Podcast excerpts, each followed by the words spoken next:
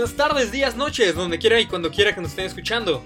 Bienvenidos a Ligando el Tema. Este es el programa donde seis amigos hablan de política, derecho y los temas de relevancia nacional e internacional desde su perspectiva muy amena y muy a gusto. Los dejo con su host, Luis Enrique El Carisma Lima.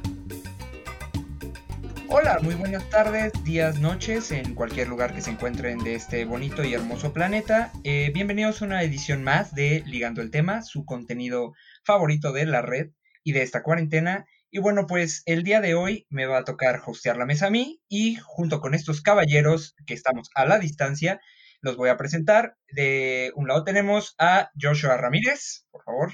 Hey, ¿qué onda? ¿Qué onda, banda? Me gusta saludarlos. Perfecto, muchas gracias. Eh, del otro lado tenemos a Pablito Bustamante. Hola, ¿qué tal a todos? Les mando un abrazo. Eh, hola, Luis. Hola, equipo de LED. Ah, muy bien, gracias, Rolita. Eh, también tenemos a José Trujillo, alias El Chepe. ¿Qué pasó, raza? Estamos aquí en vivo y en directo desde la colonia Pensil. Oh, muy bien, muy bien.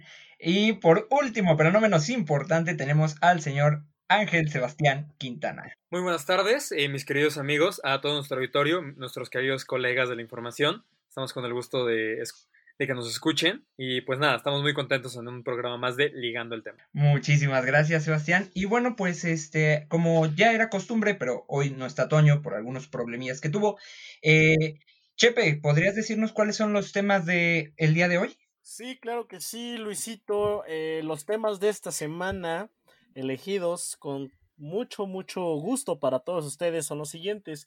Primero vamos a abordar el tema de la FDA aprobando un medicamento que se pueda utilizar en el tratamiento de los infectados por COVID-19 en los Estados Unidos. Y el segundo tema que vamos a tomar en esta mesa va a ser sobre lo ocurrido con el señor Nayib Bukele y lo que está ocurriendo en las prisiones de aquel país. Así que eh, eso es, eso es lo que veremos esta semana. Perfecto, mentadas de madre a la distancia para Nayib Bukele, de parte de todo el equipo de LED. Este, y bueno, pues vamos a darle candela, dirían por ahí. Y quiero empezar este, con el tema bueno, de la FDA y con las opiniones de nuestros ya famosos internacionalistas, RItas. Eh, por favor, si podemos empezar con la opinión de Joshua. ¿Qué nos puedes decir acerca de esto? Un poquito de contexto. Ok, este, la FDA es la Food and Drug Administration en Estados Unidos y son básicamente quienes se encargan de decir qué se puede y no se puede consumir en los Estados Unidos y además son un referente internacional para, eh, para el mismo tema. O sea, si la FDA lo aprueba, este, ya es un aval a nivel internacional para que algo sea consumido, llámese comida o llámense medicamentos. Ahora, ¿cuál es el tema? Este, por, muy internacionalista, no soy médico, pero eh, aquí el asunto es que para tratar el coronavirus no tratas directamente contra el virus, porque los virus no tienen cura en general. Lo que tienes que hacer es tratar los síntomas. Entonces, em, al parecer, la Food and Drug Administration, la FDA, eh, autorizado eh, de emergencia, porque además estas son autorizaciones que generalmente tardan, porque se tienen que probar varias, pero eh, la FDA actualmente autorizó el uso de Remdesivir para tratar el coronavirus, que porque ha mostrado una evolución en los pacientes que pues han sido eh, diagnosticados con coronavirus. Y es un medicamento que fue creado originalmente contra el ébola, pero no tuvo éxito. el medicamento lo que hace es paralizar una enzima que los virus ocupan para copiarse y bueno, resultó eficaz para el coronavirus. Al parecer, la, cura que intentaron eh, contra el ébola no funcionó contra el ébola, pero eh, al parecer podría convertirse en el primer tratamiento aprobado para curar el SARS-CoV-2. Muy bien. por mi parte. Ok, aunque no es médico, ocupó muy bien y dijo bien el medicamento sin trabarse, así que ya es un punto para LED. Ya vamos un paso más adelante. eh, ok, Pablito, ¿puedes decirnos eh, tus opiniones? ¿Qué es lo que tú esperarías? O, Bueno, pues vamos, tus opiniones de primera mano. Bueno, primero que nada, también eh, junto con el, medicamento que acaba de mencionar Joshua, el, se acaba de aprobar se acaba de aprobar el uso de un respirador artificial de, la NASA para pacientes con coronavirus. E, el, respirador se llama Vital, eh, por sus siglas en inglés. Es un, es un respirador eh, un poco más avanzado. Eh, va a ayudar a, tratar a, pacientes que están muy, muy graves debido al SARS-CoV. creo que como, como opinión es muy bueno que ya por fin empecemos a ver la luz al final del túnel. Ya llevamos más de 40 días aquí encerrados y no veíamos por dónde. Y es bueno saber que por lo menos se está, se está trabajando en, algo útil.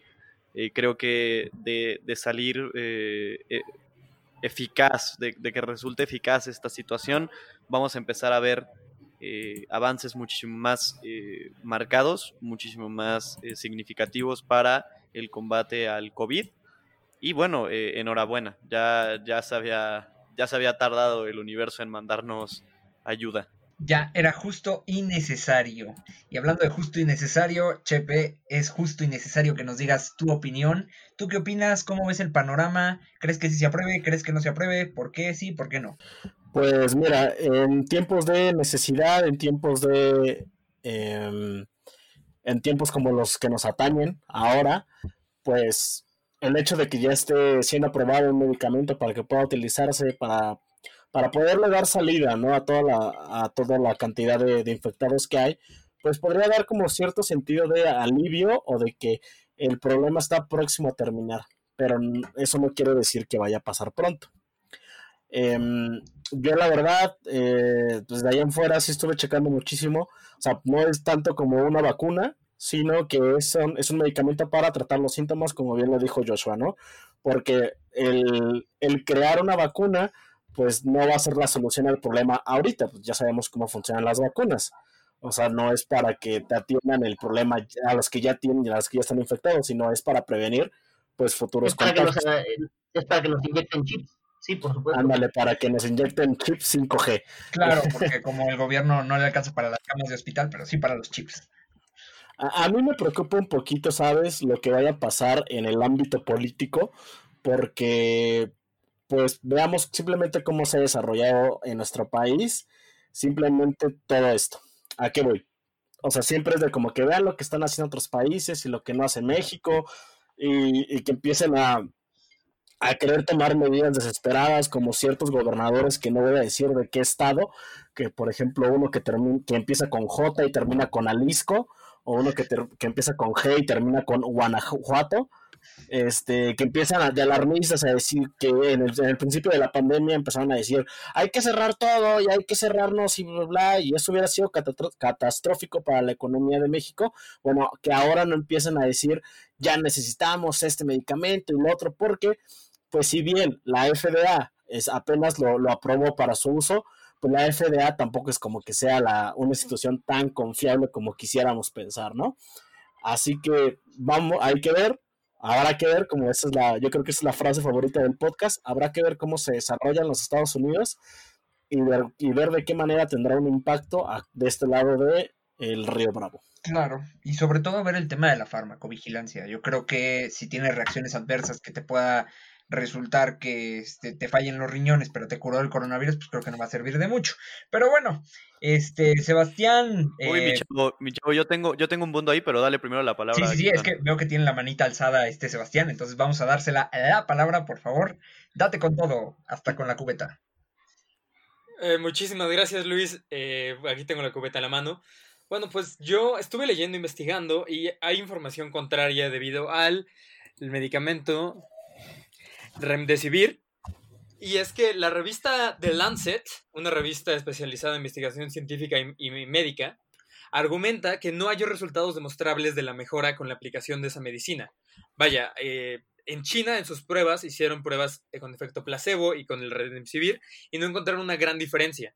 Entonces, yo creo que hay información contraria, yo creo que todavía estamos muy cerca y quisiera estar de acuerdo con lo demás mesa que ya, ya estamos más, pero es que bien lo dijeron, es te está ayudando a tratar los síntomas y una recuperación más pronta. Pero bien, esto podría ser una malinterpretación de la información, más por las condiciones críticas en que están realizando estos experimentos. Yo creo que si bien eh, la, no, el riesgo no lo vale, porque incluso el remdesivir puede generarte grandes daños al, al hígado, que es, un, es completamente necesario para tu existencia, es uno de tus órganos vitales. Entonces, el riesgo para salir de esta enfermedad, que es el coronavirus, no, no equivale a, a los daños que puede hacer tu organismo a largo plazo pese a que por sí mismo el coronavirus va, te puede generar daños a largo plazo a nivel pulmonar. Entonces yo creo que hay que estar muy al pendiente, no hay que estar muy apresurándonos o, asma o cosas más o deficiencia pulmonar, claro, pero la, calidad de vida, eh, en mi opinión, puede llegar a ser más importante que la vida misma. Entonces yo creo que hay que tener mucho cuidado y mucho ojo aquí en, en las soluciones y antes de meternos en salir de un problema hay que ver que nos metamos en otro. Ok, ok. Muy bien, muchas gracias. Veo chingos de manos levantadas. Este, Pablito, por favor, ¿tú tenías la manita levantada o ya no? Sí, sí, sí. Ah, date. Ah, primero que nada, el, el Remdesivir. Eso. Eh, en México todavía no está aprobado el uso. Eh, Marcelo Ebrard dio un comunicado eh, en el que podría eh, permitirse el uso como medicamento apto para combatir la pandemia. Eh, en Estados Unidos se aprobó, me parece que ayer, el, de, forma... Eh, fue de emergencia el, uso de... ayer, ayer primero de mayo, sí. Ayer Exacto, ayer primero de mayo. Que, bueno, también creo que aquí no solamente es la farmacovigilancia, sino también los intereses que manejan los eh, los, que, los que promueven este medicamento, las industrias farmacéuticas que promueven este medicamento. Porque si bien es cierto que el, que el remdesivir podría o no ser eh, benéfico para tratar el coronavirus, recordemos que también Estados Unidos no es la mejor referencia en cuanto a, intereses de, farmacéuticas se refiere, puesto que el año pasado eh, varias farmacéuticas se vieron inmiscuidas en, el, en la crisis de, de los opioides, donde tuvieron que enfrentar demandas multimillonarias contra el Estado americano. Eh, tal es el caso de, me parece, eh, Shedding Plow, eh, que perdió creo que 10 demandas por gente que había sido afectada por recomendación de opioides y que eran familiares de víctimas que se habían muerto por sobredosis. Entonces, aquí sí yo lo manejaría con pincitas, porque pues es lo que decía Chepe, o sea, la FDA no es, no es lo más confiable que podemos tener en este momento. Ok, veo que se prendió esta madre. Sí, este, bueno, es muy necesario eso. Eh, bueno, te doy la palabra a Joshua, luego Chepe, y pues así nos vamos luego al último Sebastián. Así que... Va, o este sea... Ok, pues, o sea, hablando específicamente del Remdesivir, ahí están los, los antecedentes. A mí la verdad me gustaría abordar un poco más el tema de la FDA como tal, o sea, eh, poner, al igual que lo hizo Chepe en tela de juicio y también Pablo, la, la, parte de, bueno, qué tan confiable es la FDA, ¿no? O sea, al final sí es una de las, de las instituciones más viejas que tratan de eh, controlar este tipo de asuntos, sin embargo, ya tienen años, años con problemas eh, por el tipo de regulación que llevan sobre, específicamente sobre los medicamentos, alegando que em, la FDA eh, es en parte responsable por el monopolio de algunas patentes para medicinas en los Estados Unidos y bueno, eh, que también que en algunos casos es demasiado estricta con las medicinas y en algunos otros es demasiado laxa. Entonces vemos aquí una parcialidad importante para ciertos laboratorios eh, con, la finaliza, con la finalidad de, a mi parecer, canibalizar el mercado, que es que Estados Unidos tenga primero la oportunidad de desarrollar las patentes, porque pues también hay que, hay que ver que el, el laboratorio que está desarrollando el Remdesivir es un laboratorio basado en San Francisco, con capital estadounidense, y bueno, aquí bien podríamos ver una oportunidad más para los Estados Unidos de hacer lo que siempre han hecho y es aprovecharse de este tipo de situaciones como, como lo hacían antes con la guerra y se enriquecían con la industria armamentística, yo lo veo ahora con el coronavirus y la oportunidad para enriquecerse a partir de la industria farmacéutica. Entonces quedo pendiente de sus opiniones al respecto.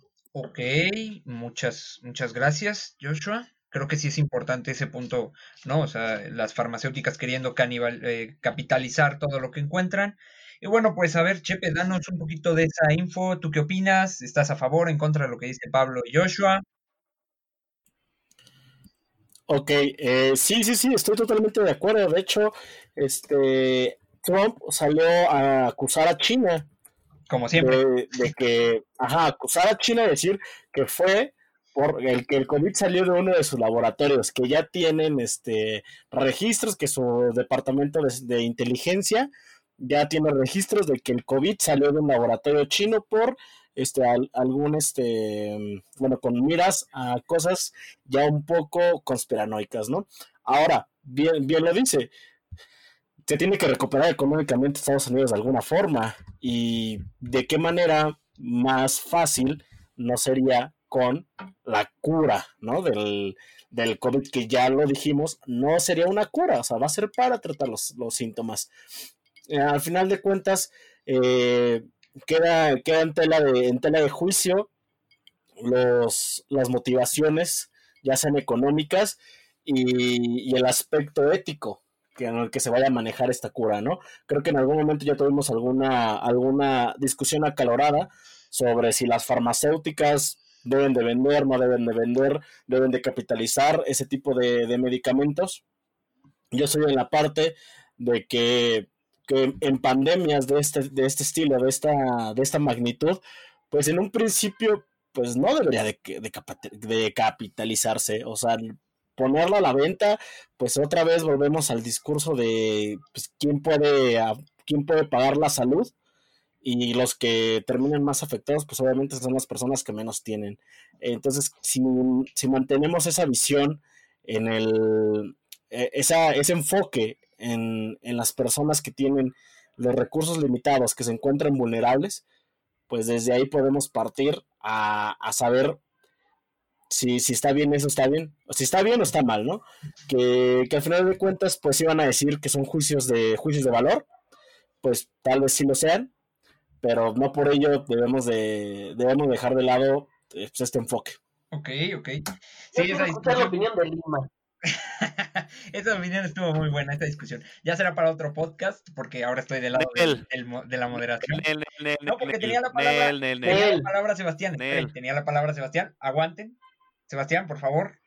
Tenías la manita Mejor di que ya te dio miedo, Yo no tenía la palabra, yo por eso la quité. Ah, ok. Pero bueno.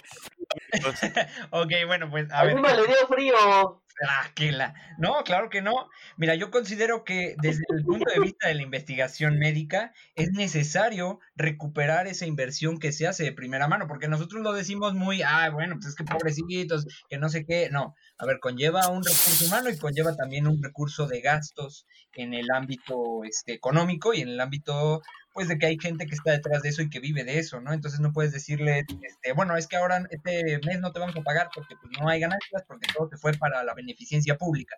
Entonces es como, pues, ya me imagino que alguien llegue a su casa y le diga, no, este mes no comemos, ¿no? Porque pues, no alcanzó para que nos pagaran a todo el departamento. Es que te sigo diciendo lo mismo que te dije en esa ocasión, bro. o sea, no es, yo no te estoy diciendo de que trabajen de a gratis, ni que no se les pague por su trabajo, pues obviamente a, las personas se les debe de pagarse por su trabajo, sino que son los gobiernos, debe ser el Estado quien se debe de hacer cargo de esos gastos, güey. Hay, y hay unas previsiones que México no tiene, ahí, ojo, eh, al respecto de eso. Eh, bueno, ya como eso lo comento al final, si quieren, por favor, si me pueden ir dando sus hot takes con sus últimos comentarios, eh, porfa. Tiene la palabra Joshua, que era el que tenía la manita alzada primero. Gracias, Lima. Pues voy a ser muy breve, o sea, creo que este tema hay que tratarlo con, delicadeza, sobre todo por esta parte de la que dices, no, hay que dar la patente, no hay que dar la patente. O sea, aquí el asunto es que el laboratorio no va a soltar la patente, estoy escuchando, este, no va a soltar la patente, o sea, al final, eh, el hecho de que la, el medicamento llegue gratis a la población no quiere decir que el laboratorio lo esté dando gratis directamente a la población en carritos de gamesa. O sea, hay casos. La idea es, cállese, la idea es que el gobierno también haga su inversión para que este medicamento, con las patentes y los procesos que conlleva, llegue a la población de manera adecuada y después de las pruebas competentes, que no caigamos en la trampa del mercado que muchas veces ya ha puesto Estados Unidos, sobre todo que ahí ganó la batalla en los antirretrovirales en el caso del VIH. Ya, aguas. Ok, ok. Está bien. Este, Pablo, por favor, tus hot cakes. Aquí, perdón, Lima, pero sí te voy a dar un mega zape. Eh, creo que importantísimo que no se. O sea, e, e, esta cuestión de abusar de la situación para generar este plusvalía eh, a raíz de, de, esta situación creo que está es, es, peor que basura. La gente que hace eso es peor que basura. Es lo, mismo con Chepe, o sea, lo, que decía Chepe, no se está diciendo que no se les pague a quienes están trabajando en esta situación y como lo decía Chepe y lo dijo Joshua también, es el Estado quien se tiene que hacer cargo de esta situación, de, de esta cuestión de, de absorber costos. Eh, creo que también habrá que darle una observación constante al mercado de a las bolsas de valores porque pues no están no están no se están viendo positivas a pesar de que existe esta situación. Esta, situación, esta conversación de las farmacéuticas da para otro programa y aquí no voy a, eh, no, no, me voy a extender además. Ok, sí, abre mucho la posibilidad de, esto, de esta discusión a otros programas, uno específicamente el tema de fármacos. Eh, Sebas, por favor, tus hotcakes y tus comentarios rapiditos mi hot cake y mi comentario rapidito. Me gustaría cerrar con una cita del filósofo Paul Feydepoheim. ¿Cómo defender a la ciencia, cómo defender a la sociedad de la ciencia? Debe haber una separación formal entre el Estado y la ciencia, justo como la hay ahora una separación entre la Iglesia y el Estado. Los científicos deben ser consultados sobre los proyectos importantes, pero la decisión final debe ser dejada a la democracia de los cuerpos eh, selectos. Lo que quiero decir con esto es que sí el, deberían estar subsidiados y deberían pagarles el Estado y debería ser responsabilidad de ellos, pero también yo creo que ahí hay un riesgo de dejar que el Estado rija sobre la investigación científica de la medicina y eso también puede ser un peligro. Entonces nada más tener cuidado con eso. Cosita como si no pasara. En México no. Bueno, este, muchas gracias, Sebas. Eh, vamos con los comentarios de Chepe. Date con todo con Tokio. Este. Déjasela caer, Chepe. pues, pues eso, ¿sabes? O sea, no quiero ser redundante. O sea, simplemente eh, todo esto pues viene a, dar un poquito de esperanza, poquito de esperanza en que la, cuarentena, el, aislamiento termine pronto, no pero no por ello debemos de perder la cabeza, no por ello pues empezamos a tomar medicamentos que vengan y que ni siquiera tengan las pruebas suficientes, porque pues bien lo mencionaron en, en, intervenciones pasadas, ¿no? Vamos a tomar lo que nos va a quitar eh, los síntomas del COVID, pero nos va a dejar con daño, este, con daño renal. Así que pues, a, la larga eso va a representar un problema, un tema de salud pública muchísimo más fuerte. Y pues ahí sí agárrense todos porque cuántas diálisis van a poder hacer, ¿no? Así que con eso termino mi, comentario. Okay. Hay que hacer lo que dice Trump, tomar shots de cloro. Ándale, de Lysol. Por favor, Lysol, patrocínanos. este, patrocínanos, por favor. Yo creo que sí, yo nada más como comentario final, creo que el, la situación en la que se encuentra Estados Unidos es muy diferente a la de México por el hecho de que Estados Unidos tiene leyes como la Hatch-Watchman que eh, prevé el disminuir los costos del desarrollo de la producción de los, eh, de los servicios genéricos, de fármacos genéricos, para que estos puedan incentivar a su vez a la industria farmacéutica a mejorar las fórmulas y a, costos más baratos, ¿no? El Estado ahí se está haciendo cargo de, estos, de pagar la investigación médica sin intervenir en, o sea, sin ser discrecionario y decir te voy a dar a ti, a ti no, o sea, está en general y es una ley por decreto este, del Congreso de los Estados Unidos. México no tiene eso. México lo único que sí propone son pensiones a los mayores de 65 años, de, bueno, de 68 años y 65 en algunos casos, y ya, pero en el tema de salud pública no tenemos absolutamente nada más que Agatel y Tantan. es lo único que tenemos en materia de salud pública y creo que ahí sí hace falta un poco más de interés en el gobierno en eh, fijarse en ese sector farmacéutico que al contrario de tenerlo, eh, pues de incentivarlo a que venga a invertir, parece que lo está orientando. Entonces, bueno, eso sería todo por mi parte de este Porque pobres farmacéuticas, ¿no? No tienen dinero. Ay, hay que apoyarlas. Hay que apoyarlas. Este, exactamente, muy bien dicho, Chepe. Gracias. El sí, güey. sí, Cyber México tuvo que vender su Ferrari. Estados Unidos, el, el- el caso es diferente, güey. Estados Unidos es de los países que más pagan por, por, por medicamentos, güey. Claro. O sea, Está bien, diciendo que no. ya terminamos Ya ahí terminamos, el tema. cerramos el tema, cerramos el tema. Un Eh, día, eh, un día, Lima, vamos a estar en un podcast presencial y entre todos vamos Te a vamos- a zapes. Este, mientras no pase ese día, sigo siendo el host en este episodio, así que vamos al este la nuestra, difamada y queridísima sección a la vez. El Nadie te preguntó. La infame. Infame y también querida. Puede ser las dos Ok, al mismo tiempo. perfecto. Este, eh, bueno, vamos a empezar con el creador de esta sección. Chepe, por favor, ¿cuál es tu Nadie te preguntó? Muchísimas gracias, Lima. Pues, y aquí tengo uno muy especial reservado para alguien que metió la pata muy sabroso la semana, llamado Gustavo de Hoyos, quien sea el líder de la Coparmex, en la cual dijo lo siguiente: Las decisiones del gobierno, arroba gobierno MX, están comprometiendo la vigencia de las instituciones democráticas y republicanas. El debate es fundamental para evitar retrocesos. Agradezco a, Jaime- a Javier Lozano se integre a ese reto como vocero especial de Coparmex para la defensa del Estado de Derecho. Nombramiento que son unas horas después fue desmentido por la misma Coparmex diciendo que Javier Lozano era un vocero voluntario. Pero eh, Gustavo de Hoyos, eh, acerca de tus declaraciones sobre que se están perdiendo las instituciones democráticas y republicanas, bueno, bienvenido a México, no sé dónde estabas en los ochentas, nadie te pregunta. Nadie te preguntó. Muy bien. Y seguido con esa línea, Joshua, por favor, danos tu Nadie te preguntó. Mi nadie, me- mi nadie te preguntó, es cortísimo y corresponde al ya cliente frecuente de esta gustada sección, infame sección, Marco Cortés. Y es una frase que, que, que ha dicho sobre res- apoyar a las pymes. AMLO, cito, AMLO ni picha, ni cacha, ni deja batear. Así de sencillo, así de simple. eh, el diputado, diputado Marco Cortés. Sí. No, ese No, sí no, es no. diputado, no sé. Nada más es este el, El presidente el del- presidente del PAN, ¿no? Es presidente Sí, del PAN. que. Ah, no. Sí, no. Pues el mismo, el mismo hombre que se negó a soltar los recursos de su partido para apoyar al coronavirus dice que AMLO ni picha, ni cacha, ni deja batear. Yo creo que hay que hablar en condiciones iguales, señor Marco Cortés. Nadie te preguntó.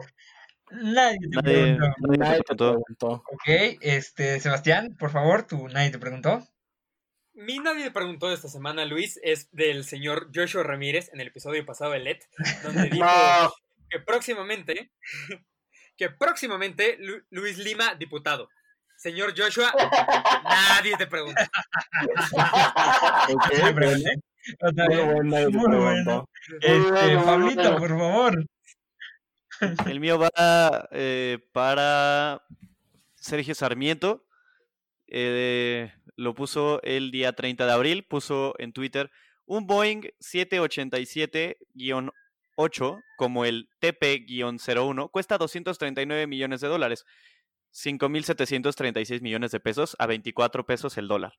Con los 562.250 millones de pesos que perdió Pemex solo de enero a marzo del 2020, se podrían haber comprado 98 aviones. Muchísimas gracias por las matemáticas, señor Sarmiento, pero desgraciadamente nadie le preguntó. Muy bien. Y bueno, pues el mío va, es de Erandi Bermúdez.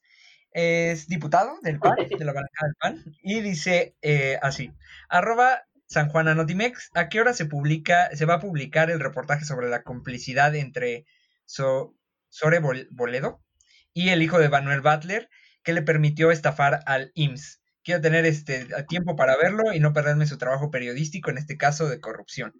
Y bueno, pues es toda una historia porque este terminó aumentándose la noroña cuando pues efectivamente, mm, señor Erandi Bermúdez, nadie le preguntó. Nadie le preguntó. Nadie te preguntó. A ver, antes de que pasemos a la siguiente sección, quiero eh, hacer un reto para los que nos están escuchando, han llegado hasta este punto del podcast, es que escriban en los comentarios cuántas picarfesas pueden comprar con las pérdidas registradas en el primer trimestre del año por parte de Pemex. Dejen su comentario ahí y si lo atinan, les estaremos enviando eh, una foto de Pablito. Autografiada. Autografiada. Autografiada. Sí, sí, por favor. Me voy a tomar la foto como Terry Cruz en, en ¿Dónde están las rubias? Así, con la piel de ah. leopardo, güey. Ándale. Así ya saben, si quieren la foto de Pablito llegaron hasta aquí, no se aburrieron y quieren seguir escuchándolo, por favor, hagan lo que dijo Chepe en los comentarios. Y bueno, pues ahora siguiendo con la dinámica del podcast tradicional y cero aburrida, eh, pues vamos con el siguiente tema que es el de Nayib Bukele. Y bueno, pues para este tema creo que igual es importante saber eh, un poquito acerca del contexto internacional. Pablito Bustamante, ¿puedes decirnos qué con eso? Pues bueno, les voy a presentar a, nuestro nuevo personaje eh, memeable de Ligando el Tema y se llama Nayib Bukele. Eh, actualmente es el presidente de la República de El Salvador. Es un conocido político y empresario, o sea, sin haber estudiado en el TEC de Monterrey, le ha llegado el rayo emprendedor. A su corta edad era conocido por su... Sí, no, tiene el rayo emprendedor, la mentalidad de tiburón y, la actitud de palazuelos en una misma persona, güey. Eh, ¿Y escucha Luis Miguel? Fue, eh, estudió la carrera de Ciencias Jurídicas en la Universidad Centroamericana José Simeón Cañas, pero decidió que el derecho no sirve para ni madres y mejor decidió seguir el camino emprendedor. Por dos. Eh, la cultura emprendedora. Eh, pues bueno, es, eh, fue alcalde de San Salvador de 2015 a 2018, impulsado por el izquierdista Frente Farabundo Martí para la Liberación Nacional, del cual fue expulsado en 2017. como alcalde de, San Salvador se identificó como millennial, proyectó a, la capital de, la, de su país en una película de Dragon Ball y promovió participar eh, a, la gente en competencias de paintball y juegos mecánicos extremos y es todo un twitstar. Eh, se le dice, se le conoce como el golondrino por el emblema del Partido Nacional, del partido que lo llevó al poder, que es la Gran Alianza por la Unidad Nacional, que es un partido conservador. Y bueno, ¿qué sucede con Nayib Bukele? Esta semana anunció que autorizaba el uso de fuerza letal contra los, eh, los maras, que para quienes nos escuchan y no saben quiénes son los maras, los maras son los, las pandillas que existen en toda la región centroamericana, principalmente en Guatemala, Honduras y El Salvador, eh, bueno, en Nicaragua. Las MS-13. Las MS-13, así es, gracias Chepe. Eh, y bueno, surgieron algunas fotos que se publicaron en el país que se hicieron muy famosas respecto a cómo se, este, se les va a tratar a los, se le está tratando a los maras dentro de las prisiones salvadoreñas. Eh, obviamente brincaron organismos internacionales, organizaciones no gubernamentales en materia de derechos humanos, que eh, sobre todo, por ejemplo, Human Rights Watch mencionó que los atroces delitos de los pandilleros no dan carta blanca a El Salvador para vengarse de esta manera. Vengarse, tomen en cuenta esta palabra, eh, va a ser importante más adelante. Pero bueno, los dejo con Joshua para que siga complementando información. Sí, Dato de vital importancia. Sí, sí, sí, ¿eh? Hasta con todo y datos. Joshua, por favor. Ok, eh, aquí hay, hay, algo que, que, establecer al respecto y es que Nayib Bukele es un oportunista y esto porque simplemente ha ocupado esa esa sonrisa carismática, esa carita bonita que tiene el hombre y esa personalidad en Twitter para ganarse a partidos de ambos bandos, de ambas, de ambas bandas, pues, y al principio entra con el Frente de Farabundo Martí para la Liberación Nacional, que es un partido que tiene herencia guerrillera, que nace de, de, de las Fuerzas Populares de Liberación Nacional. Eh, del ejército revolucionario del pueblo, de, la resistencia nacional, o sea, estamos hablando de un partido con historia eh, de guerrilla, pues, y logra ganarse esta simpatía, se hace alcalde de San Salvador y eh, después el partido lo vota, ¿por qué? Porque por supuesto no lleva la ideología, y bueno, este, este hombre, un, un chapulín de los partidos, este, ahora lo que hace es dar completamente la vuelta a la página y nadie dice que la situación del Salvador sea pacífica, que los maras no sean una amenaza, pero hay que tener en cuenta algo y es que hay una responsabilidad primordial del Estado para dar las condiciones a la población para que no lleguen a este punto.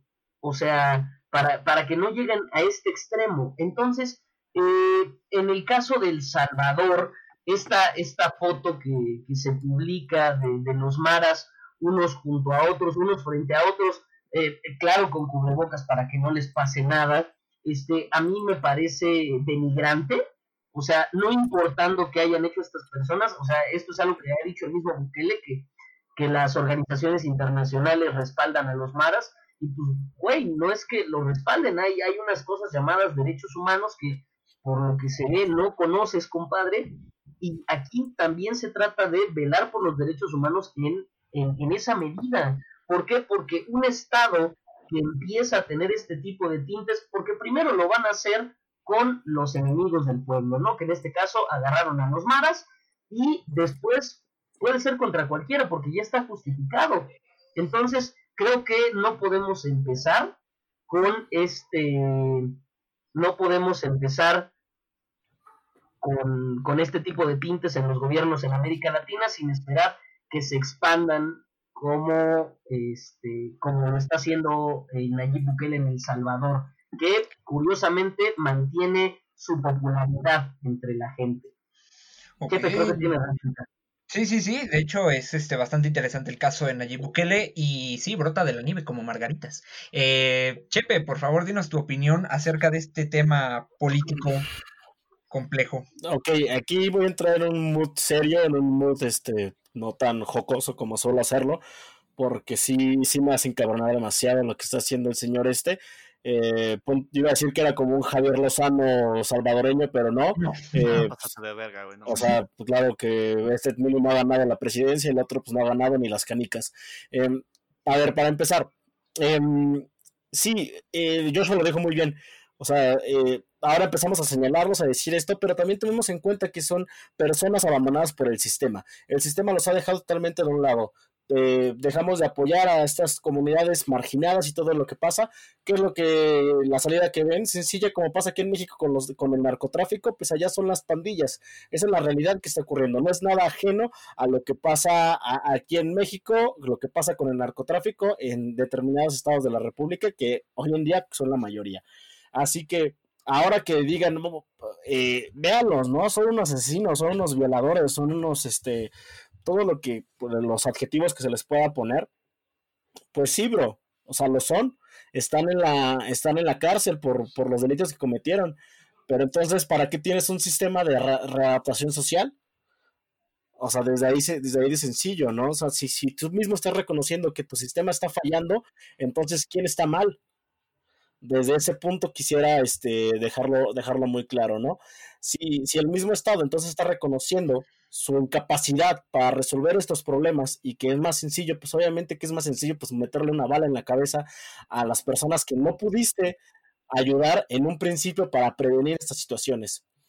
Eso en una parte. En la otra, pues a veces me, está, me, parece que, que, este tipo, este Bukele, pues está queriendo replicar la fórmula de Duterte si, si, si recordamos bien a, al señor Duterte, que también, ¿no? O sea, bajaron los índices de violencia, ¿por qué? Porque estaban todos, este, estaban autorizados para disparar, para las personas que roban, los que secuestran, todo este rollo, pues se les puede, se les puede eh, agredir de esta manera, ¿no? Entonces se me hace como un Duterte 2.0 versión Latinoamérica, y, y pues esto simplemente llegamos a la deshumanización.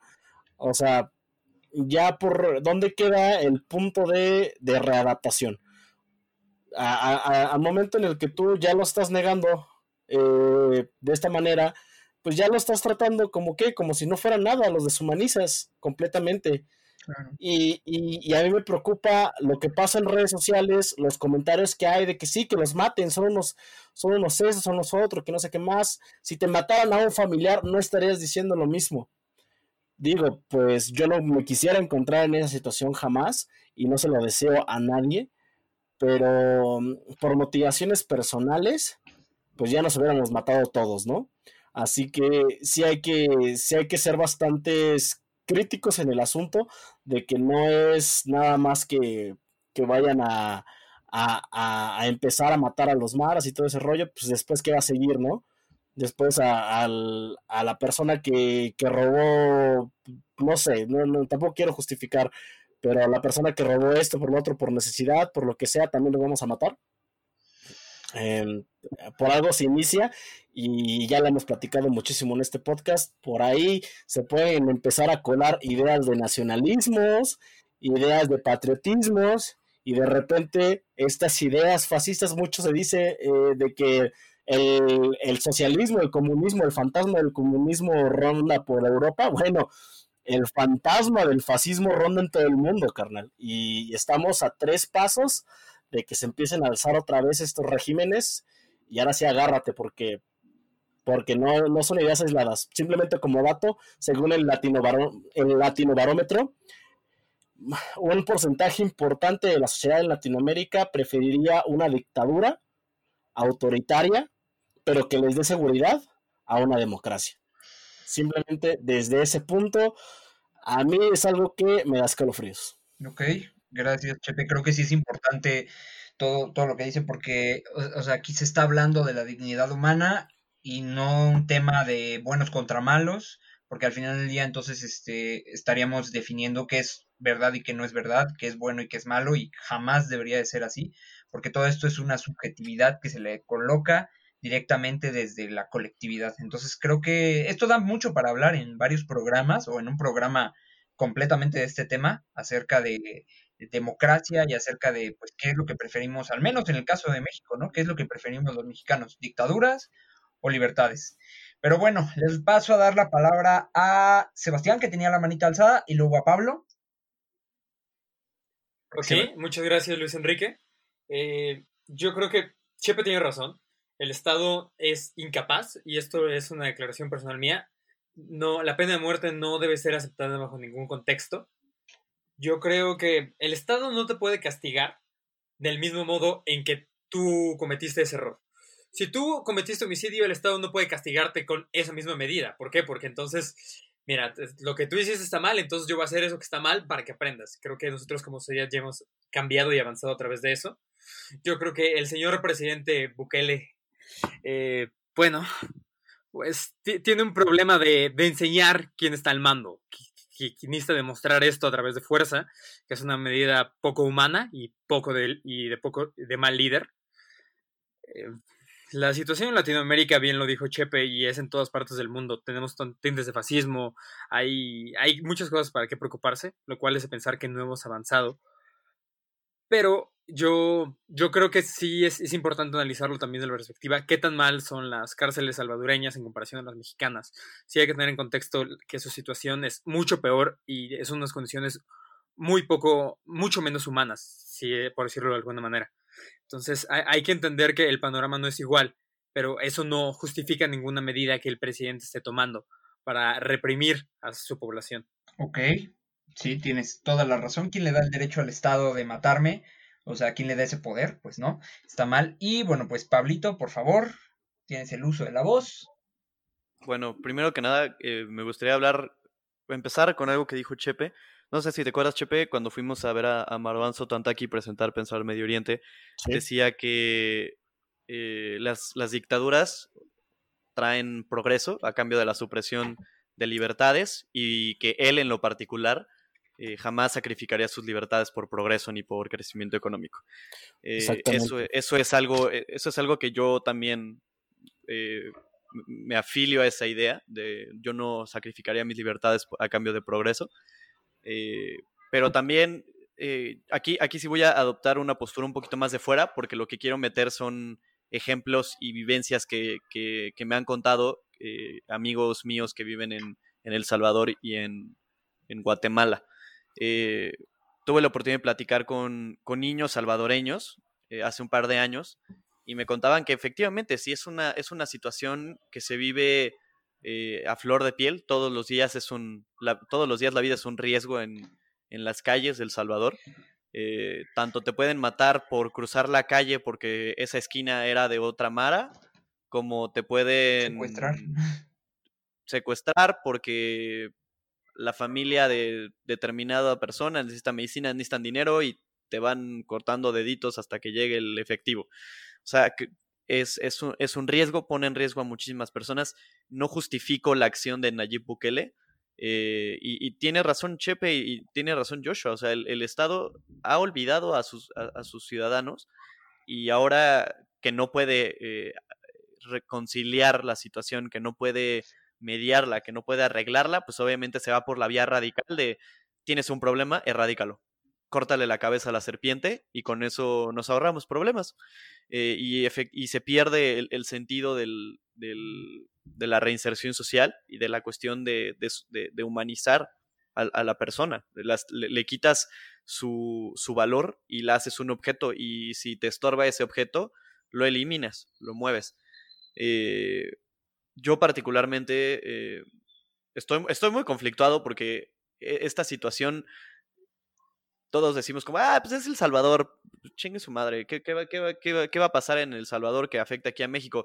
Pues, o sea, creo que si pasa en El Salvador puede pasar en todos lados. O sea, pasó en Italia, pasó en Alemania, pasó en, en Ruanda, pasó en Sudáfrica, pas- pasó en Filipinas, o sea, en todos lados hay, hay el fantasma del fascismo eh, está latente y creo que es muy peligroso eh, conciliar o apapachar o incluso dejar pasar este tipo de este tipo de ideas o este tipo de comentarios que puedan decir como ay pues está bien que los maten no este está es peligroso porque por ahí te puede salir una Nayib Bukele Mexa y agárrate dice Chepe agárrate porque nos va a cargar la chingada a todos Ok, este, qué directo, y tienes toda la razón. Eh, Joshua, por favor, si puedes darnos tus comentarios. Eh, yo creo que a manera ya de una conclusión eh, y un breve hot cake. O sea, tienes tiempo para hacer la conclusión y el hot cake.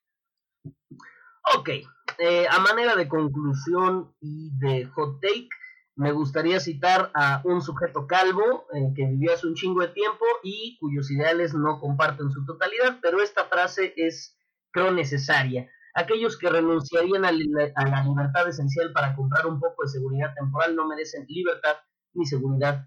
Y es, esa frase no es mía, es de Benjamin Franklin y cree y también abre eh, este, el cómic de Superman Red Son que además es una joya eh, y creo ¿Y que también se la robó? ¿Mm? ¿Y también se la robó? sí, sí, también se la robó esa también se la robó a quién todavía no sabemos seguro lo mató o le cayó un rayo misteriosamente no pero bueno eh, creo que aquí hay algo que contemplar y es que El Salvador está posicionando o al menos Nayib Bukele y su sistema de gobierno están posicionando toda la carga sobre los maras directamente, ¿no? Asumiendo que los maras son maras porque quieren, ¿no? O sea, es este argumento del pobre es pobre porque quiere, que no me sorprende de una persona con mentalidad de tiburón, este, va trasladado a los maras. Y es como ellos quisieron, fue su decisión, y creo que muchas veces el mismo gobierno no, no toma en cuenta que estas personas pues se vieron orilladas a este tipo de situaciones. Y no, no defiendo los, los actos atroces y criminales que puedan llegar a cometer, sin embargo creo que hay una parte de responsabilidad esencial en el Estado que debe tomar en cuenta que las condiciones en las que viven sus ciudadanos sí son una responsabilidad suya. Y en el caso de, este, yo sigo haciendo eh, énfasis en la foto de, de estas personas privadas de la libertad, porque eh, al final creo que debemos seguir forjando mecanismos de reinserción social más efectivos y es algo que ya habíamos hablado el podcast pasado cuando hablamos de la ley de amnistía y si no lo han escuchado, escúchenlo, dense la oportunidad, está súper chido. Tienen que Eh, escucharlo. Sí, sí, sí, tienen que escucharlo. Este, creo que tenemos que transitar hacia sistemas más efectivos de reinserción social para que las personas que por algún motivo se vieron forzadas a cometer algún tipo de acto delictivo puedan eh, ingresar a la sociedad sin estigmas, ¿no? Y puedan tener una, una segunda oportunidad. Ya para los reincidentes y para los que de plano ya están torcidos, pues ahí, ahí sí no hay de otra, ¿no? Pero, pero creo que tenemos mucho camino por recorrer y El Salvador, pues también creo que no puede darle la espalda a la comunidad internacional como lo está haciendo en este momento, llamando a la ONU una organización criminal que si bien yo estoy de acuerdo en que no es completamente funcional, tampoco la llamaría criminal, ¿no? Entonces, pues ahí, ahí lo dejaría por esta ocasión. Ok, muchísimas, muchísimas gracias, Sebastián. Eh, digo, Sebastián, Joshua. Ahora sí, Sebastián, tienes este tus hotcakes, por favor, tus hot takes. Mi hot cake, el sistema penitenciario está roto y no sirve alrededor de toda Latinoamérica. Eso no es sorpresa para nadie. No hay que creer que porque alguien es un criminal ya no es humano. Las estadísticas en México hasta hace un par de años era que uno de cada tres personas que estaban en la cárcel era inocente y después de salir de la cárcel ya no lo era porque te crea una identidad como criminal y es muy difícil recuperarse de eso. Yo creo que hay que ver lo que está pasando en, Salvador con perspectiva, desde dónde estás y en qué posición tienes, no juzgarlo como, no, pues es que en México es así, en Salvador es, mucho peor. Hay que, por raro, raro que suene, hay que apreciar lo que tenemos en México, porque muchos países de Latinoamérica, eh, y especialmente Centroamérica, nos miran a nosotros con un aire de grandeza de, de las condiciones con las que vivimos. Entonces hay que entenderlo y hay que apreciar el panorama que tenemos. Ok, muchas, muchas gracias. Eh, Chepe, por favor, tus hotcakes. Híjole, tengo un poquito de problemas con lo que acaba de decir Sebastián, porque, pues sí, a mí me parece una visión muy centralizada de lo que tiene eh, en la zona en la que vivimos porque pues obviamente la realidad que es en, los estados de Guerrero, en los estados de, Oaxaca y en, Tamaulipas, o sea, no, o sea, también son situaciones súper precarias, son situaciones súper violentas que no se alejan para nada de lo que sucede en Centroamérica. Y sobre otras cosas, ese sí, o sea, el día de mañana imagínate que este cabrón, Nayib Bukele, sale a decir que es por defender a nuestro El Salvador, a nuestra patria. Agárrate agárrate, porque aquí en México hay dos que tres ahí super ultranacionalistas que, que lo van a tomar con fuerza y con el señor Cabecita de Algodón haciendo un desastre en presidencia, les está abriendo el camino, bro. no, y además son compas.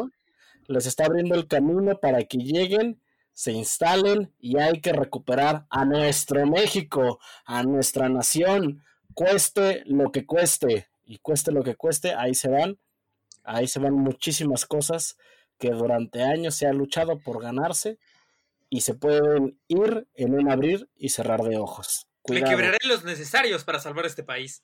Exactamente, imagínate. Ok. Y se acabó, ¿eh?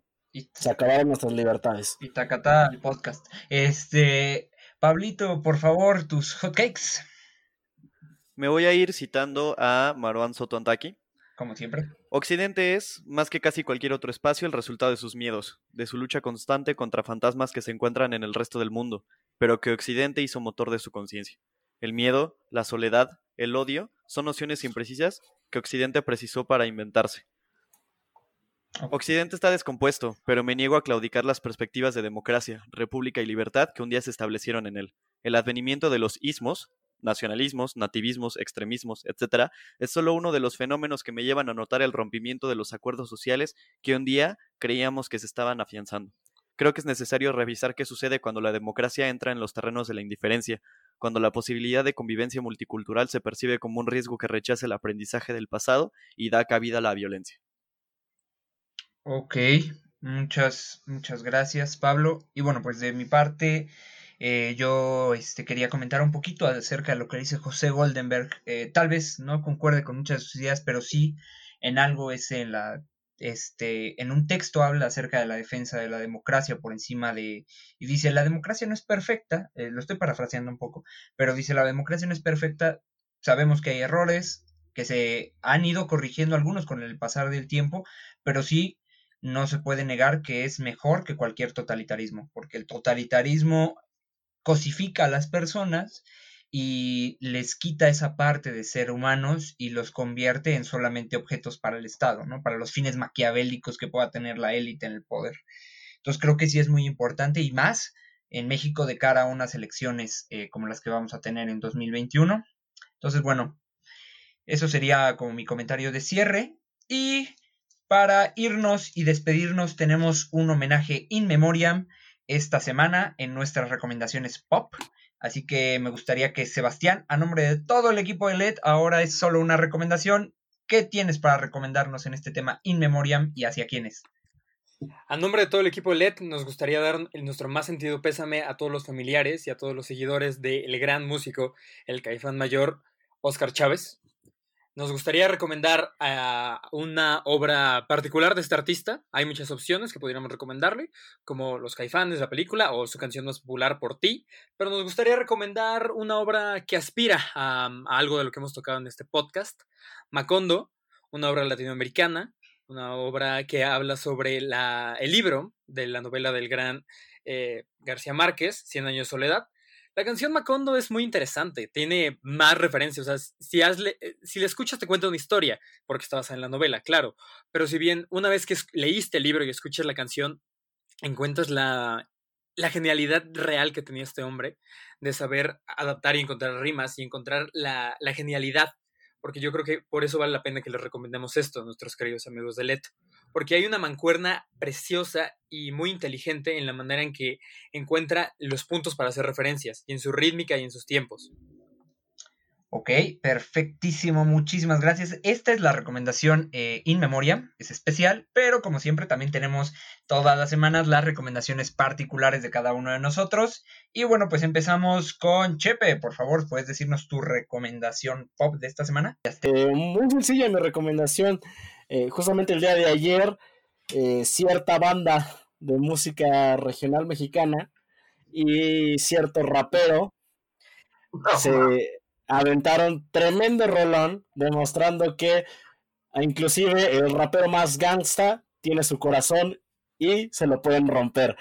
Hablo de eh, Qué maldición, se llama Qué maldición, canción de la banda MS junto con el rapero Snoop Dogg, que debo de reconocerlo, es muy buena canción, está muy bien hecha. Snoop Dogg nos vuelve a demostrar que puede rapear con bajo cualquier base y lo hace muy bien. La banda MS se acopló perfectamente. La verdad, es un resultado que para mí me parece muy bueno.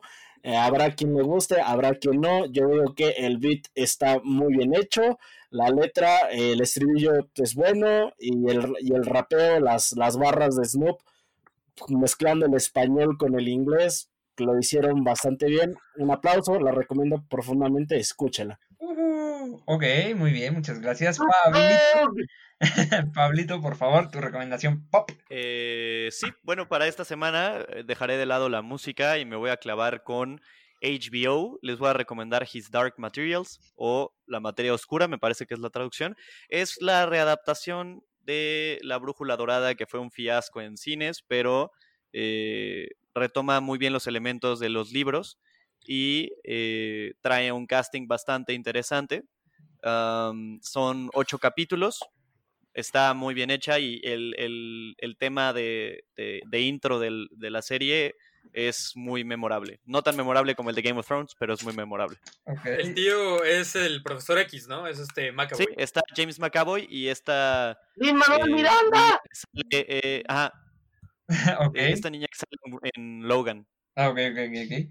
Muy bien, muchas gracias. La voy a ver, la voy a ver. Este, Joshua, por favor, tu recomendación pop. Ok, mi recomendación pop esta ocasión es un libro que hicieron película. Pueden leer el libro o pueden ver la película. Eso queda a su consideración. El material se llama Ha vuelto, así, Ha vuelto. Y el libro es de Timur Vermes, Timur Vermes, y la película está en Netflix. Entonces, cualquiera de las dos que quieran ver, es una historia muy interesante, eh, es una historia ficticia en la que Hitler un día despierta en la Alemania moderna, es confundido por un comediante este, y empieza a eh, reempieza su carrera política con sus mismos ideales en los tiempos de hoy contra los migrantes, contra, o sea, reafirmando la pureza de la raza aria y tiene, bueno, hay una historia que ustedes tienen que ver ya sea en la película o en el libro, se los dejo a su consideración, es una historia muy cool que además va a tema con los totalitarismos de los que hablábamos el día de hoy. Ok, muy bien, me ganaste la idea, pero está perfectísimo. Este, Sebas, por favor,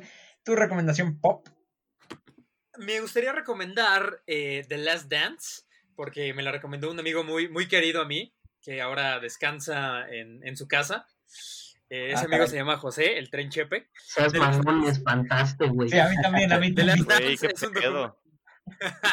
De Estuvo súper turbio esto. es un documental eh, acerca de los Chicago Bulls, el famoso equipo de, de Michael Jordan. Michael Jordan lo recordarán por ser el ¿Salir en protagonista de Space Jam? Jam. Exacto. Por salir de Space Jam, que es la única razón por la que yo lo conocía. ¿Qué? Jugaba básquetbol. Y eso lo descubrirán si ven The Last Dance, lo pueden encontrar. Jugó básquetbol, béisbol.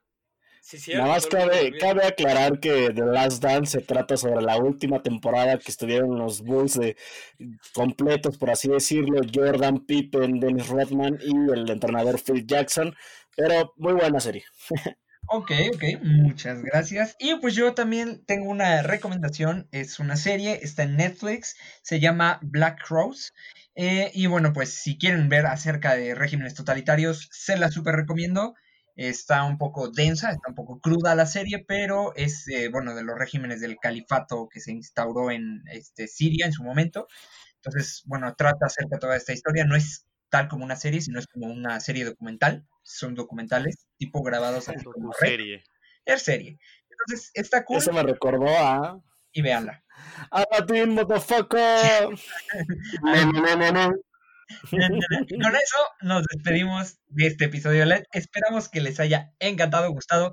Déjenos sus comentarios, sus likes en este, las publicaciones y también en el video en YouTube.